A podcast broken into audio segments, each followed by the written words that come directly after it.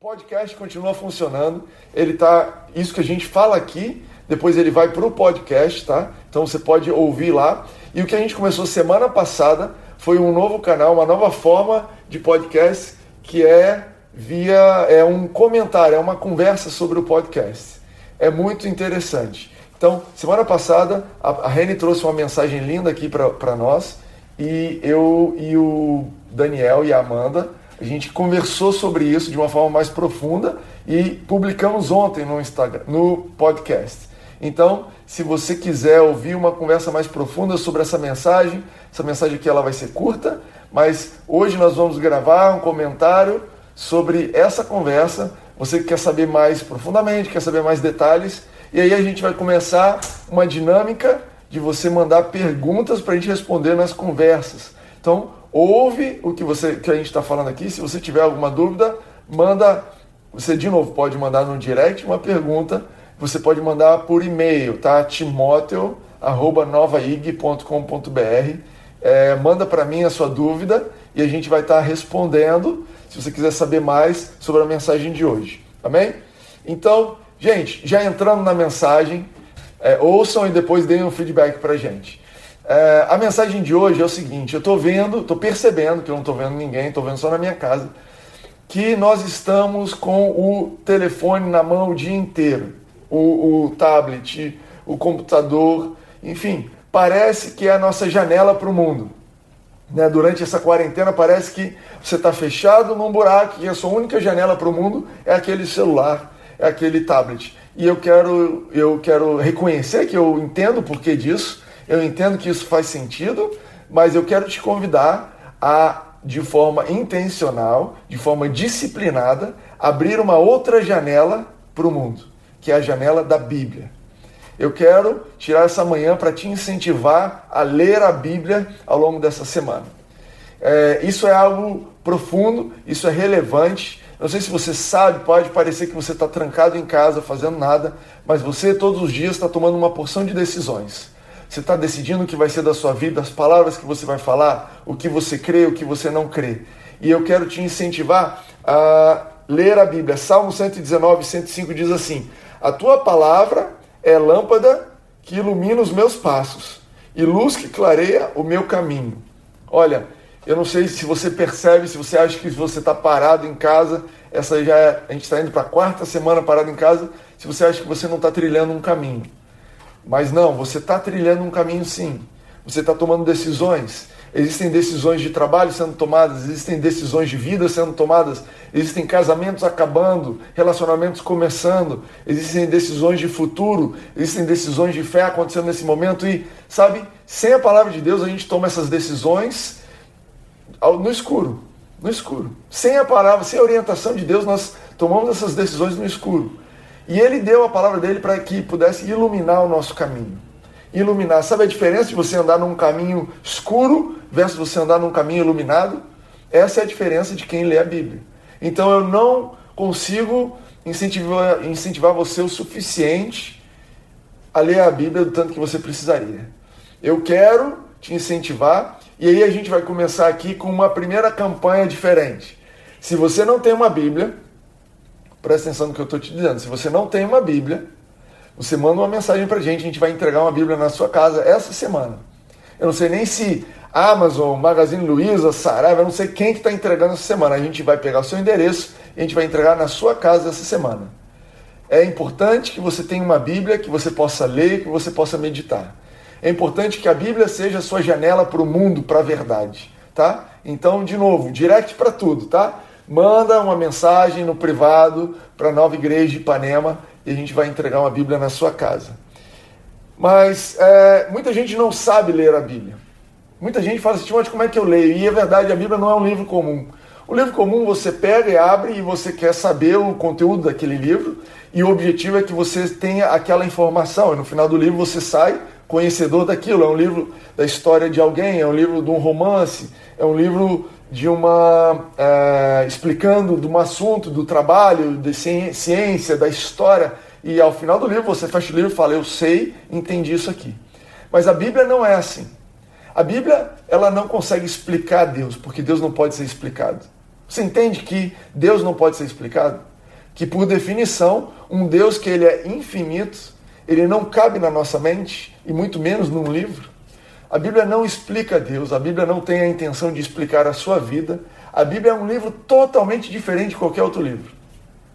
A Bíblia é totalmente diferente. Uh, olha o que a Bíblia diz, uh, João 1,14. João 1,14 diz assim: Aquele que é a palavra tornou-se carne e viveu entre nós. A Bíblia é Jesus e Jesus é a palavra. Timóteo, que loucura é essa? Como é que uma palavra pode se tornar viva? E como é que alguém pode ser uma palavra? É isso mesmo, essa loucura que não cabe na sua cabeça, não cabe na minha cabeça. É essa é a verdade sobre a Bíblia. A Bíblia é Jesus falando com você. A Bíblia é o início de uma conversa quando você não sabe por onde começar. A Bíblia é, a, é, é, a, é o resquício, é a, é a, experiência física, presta atenção nisso, ela é a, o ponto de contato físico que você tem com um Deus que é espiritual. Existem dias que você não consegue acessar esse mundo espiritual, você está atribulado, você está corrido, se fazem dias que você não ora e você não sabe por onde começar. Você não sabe por onde iniciar essa conversa. A Bíblia é essa, essa, esse contato físico que você, olha, eu não sei como, eu não sei como falar com Deus, mas eu vou começar a conversa através da Bíblia. E você pega a Bíblia e você começa a ler a Bíblia, e a Bíblia ela vai começa a te apontar, ela começa a te indicar o caminho da verdade. Ela começa a separar dentro de você, a Bíblia diz isso, que ela separa o que é alma do que é espírito. E aquilo que estava embolado dentro de você, quando você começou a conversa, você dizia: Eu não estou sentindo Deus, eu não estou percebendo Deus, eu não estou conseguindo falar com Ele. Você começa a ler a palavra de Deus e aquilo vai se separando. Opa, esse sentimento aqui, ele é temporário essa, essa, esse raciocínio aqui é temporário. Opa, isso aqui que eu estou percebendo é o meu espírito, isso aqui é eterno. Opa, esse desespero que eu estou sentindo aqui no meu coração, isso daqui é temporário. Essa vontade que eu estou sentindo no meu coração é temporária. Mas eu lendo a Bíblia, eu percebo que existe algo novo, existe algo eterno. E você começa a ler a Bíblia e você começa a clarear. Sabe quando você separa dois elementos? Sabe quando as coisas se, se liberam? Sabe quando você está ali com uma comida, um macarrão, com água, com um monte de coisa, e você passa isso numa peneira, se derrama aquilo tudo numa peneira e aí separa os elementos. A água cai pura embaixo, os resquícios ficam presos na peneira. A Bíblia tem esse poder. A Bíblia é esse começo dessa conversa que vai te apontar para um relacionamento com Deus. E é fundamental nesse tempo que você tenha um relacionamento com Deus. Então, nós vamos começar a ler a Bíblia juntos essa campanha, eu não vou te deixar sozinho, a gente vai ler juntos e eu quero desafiar você a ler a Bíblia. Eu ia propor que nós lêssemos um livro juntos ao longo dessas próximas semanas, mas incrivelmente eu estava orando ontem, estava sentindo, percebendo, e o Espírito Santo claramente falou comigo: eu quero que vocês leiam João, o livro O Evangelho de João, capítulos 13, 14, 15, 16 e 17. São cinco capítulos, 13 a 17 e eu estou passando isso para vocês do jeito que eu recebi. Então, eu quero te desafiar nas próximas semanas. Estamos lendo a Bíblia juntos, começando por João 13 até João 17. O que, que tem em João 13 a 17? 13 a 17 é o discurso de Jesus no, na noite antes dele ser crucificado. É a última mensagem de Jesus antes de começar a nova aliança, antes dele dar a vida por nós, antes de nós morrermos com ele na cruz. É o último, e João ele pega cinco capítulos para dedicar a essa mensagem. João diz, é, é a oração de Jesus, conclui com isso. Então, eu quero te conduzir, eu quero te incentivar a ler. Eu, Timóteo, eu não sei o que ler. Lê João 13, 14, 15, 16, 17. Vamos ler isso juntos. Vocês topam? E então eu queria começar lendo João 13, do comecinho. E eu quero dar uma pequena mensagem para você sobre como eu leio isso. 15 minutinhos, você vai pegar, depois você pode meditar, você vai ver como é que eu quero tentar te ajudar, você que nunca leu a Bíblia, em ensinar como nós lemos a Bíblia. Eu quero te ajudar a perceber que ali na Bíblia é uma conversa com Jesus, Jesus começa a falar com você. Então vamos lá. João 13, primeiro versículo. Um pouco antes da festa da Páscoa, sabendo Jesus que havia chegado o tempo em que deixaria esse mundo e iria para o Pai, tendo amado os seus que estavam no mundo, amou-os até o fim. Estava sendo servido o jantar e o diabo já havia induzido Judas Iscariotes, filho de Simão, a trair Jesus. Jesus sabia que o Pai havia colocado todas as coisas debaixo do seu poder e que viera de Deus e estava voltando para Deus. Eu quero parar aqui e eu quero te ajudar a perceber que João aqui ele está colocando o contexto dessa mensagem. Ele está falando, olha, esse, esse, essa conversa toda ela se deu nesse contexto. E o contexto que ele coloca aqui é o seguinte: é, primeiro, existia um contraste. Até o último dia de Jesus na terra, antes dele morrer, antes dele morrer na cruz, ele sempre teve uma vida de oposição. Ele fala, olha, que existia, Jesus amou os seus até o fim, mas Judas o traiu. Existia uma oposição entre traição e amor. Ele fala assim, olha, ele tinha todo o poder, lhe fora dado todo o poder, mas o diabo estava induzindo Judas. A gente sabe que o diabo não tem poder nessa terra, essa terra, quem tem poder sobre essa terra são os seres humanos. Deus deu poder ao homem e quem tem poder nessa terra é o homem. Então, o diabo, o que ele pode fazer e o que ele faz nessa terra é induzindo seres humanos, é induzindo as pessoas. Existe muito mal nessa terra, o diabo faz mal nessa terra, existem coisas malignas nessa terra. Nós cremos que essa doença é um ato maligno do diabo através de seres humanos. E Deus também não desrespeita essa regra, ele conduz a sua igreja, ele envia você, envia a mim, e ele tomou o poder desse mundo enquanto homem. Jesus era 100% homem, por isso que a Bíblia diz que ele tinha todo o poder.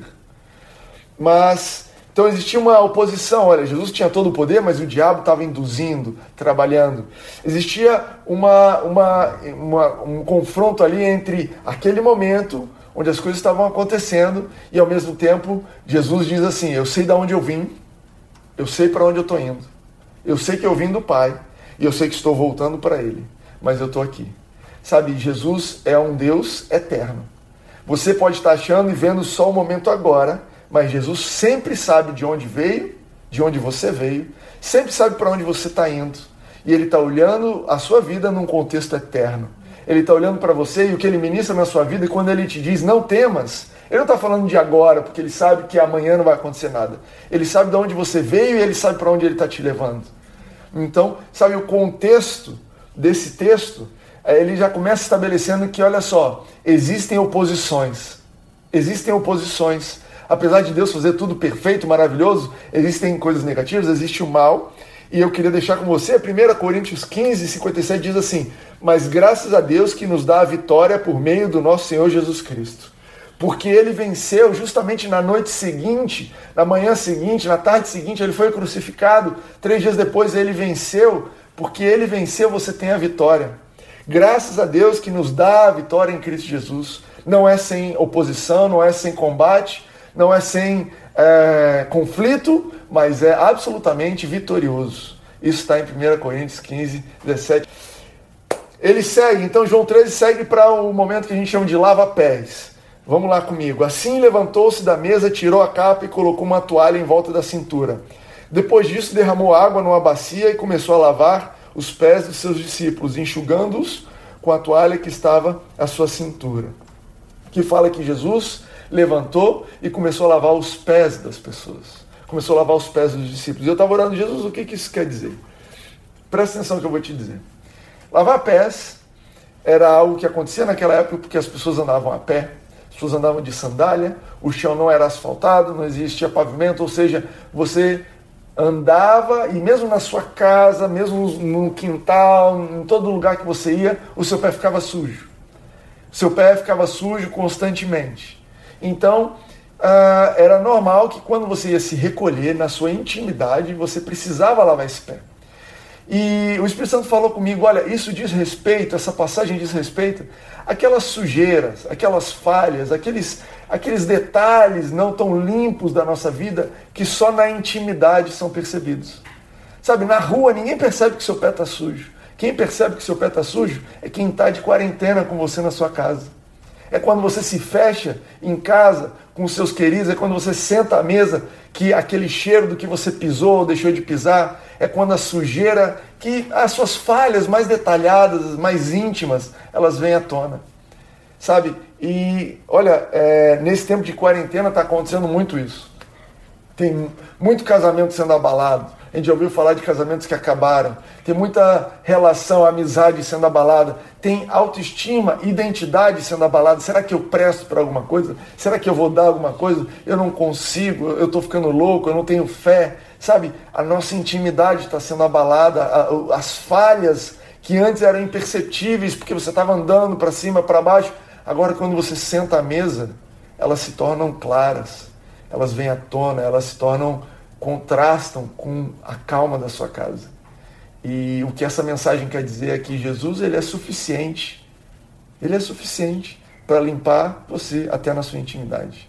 Que Jesus ele cumpriu uma obra completa que te liberta do, do mal, que te transforma, te transporta do reino do mal para o reino do seu filho amado.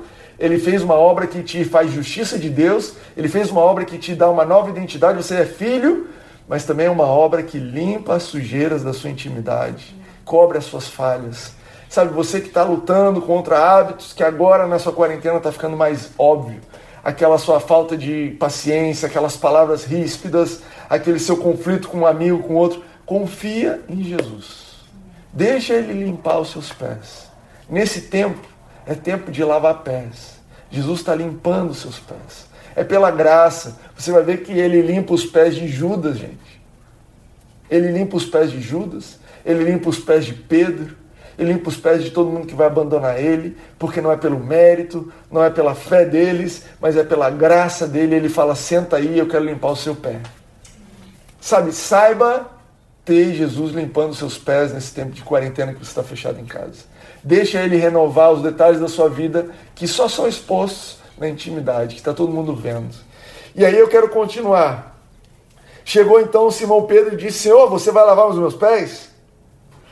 Pedro é ótimo, né? Jesus respondeu: Você não compreende agora o que estou fazendo a você, mais tarde, porém, entenderá. Disse Pedro: Não, nunca lavará os meus pés. E Jesus respondeu: Se eu não lavar, você não vai ter parte comigo. Respondeu então Simão Pedro: Então, Senhor, não apenas lave meus pés, mas também as minhas mãos e a minha cabeça. É época de quarentena esse texto aqui, né? Lavando álcool gel para cima e para baixo. Respondeu Jesus: Quem já se banhou não precisa apenas lavar os não, quem já se banhou precisa apenas lavar os pés. Todo o seu corpo está limpo. Vocês estão limpos, mas nem todos, pois ele sabia quem iria traí-lo, por isso disse nem todos estavam limpos.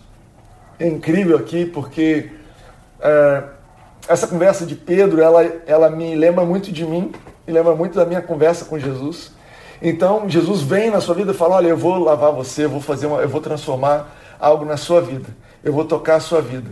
E aí você fala: Não, Jesus, não dá. Você não vai fazer isso não.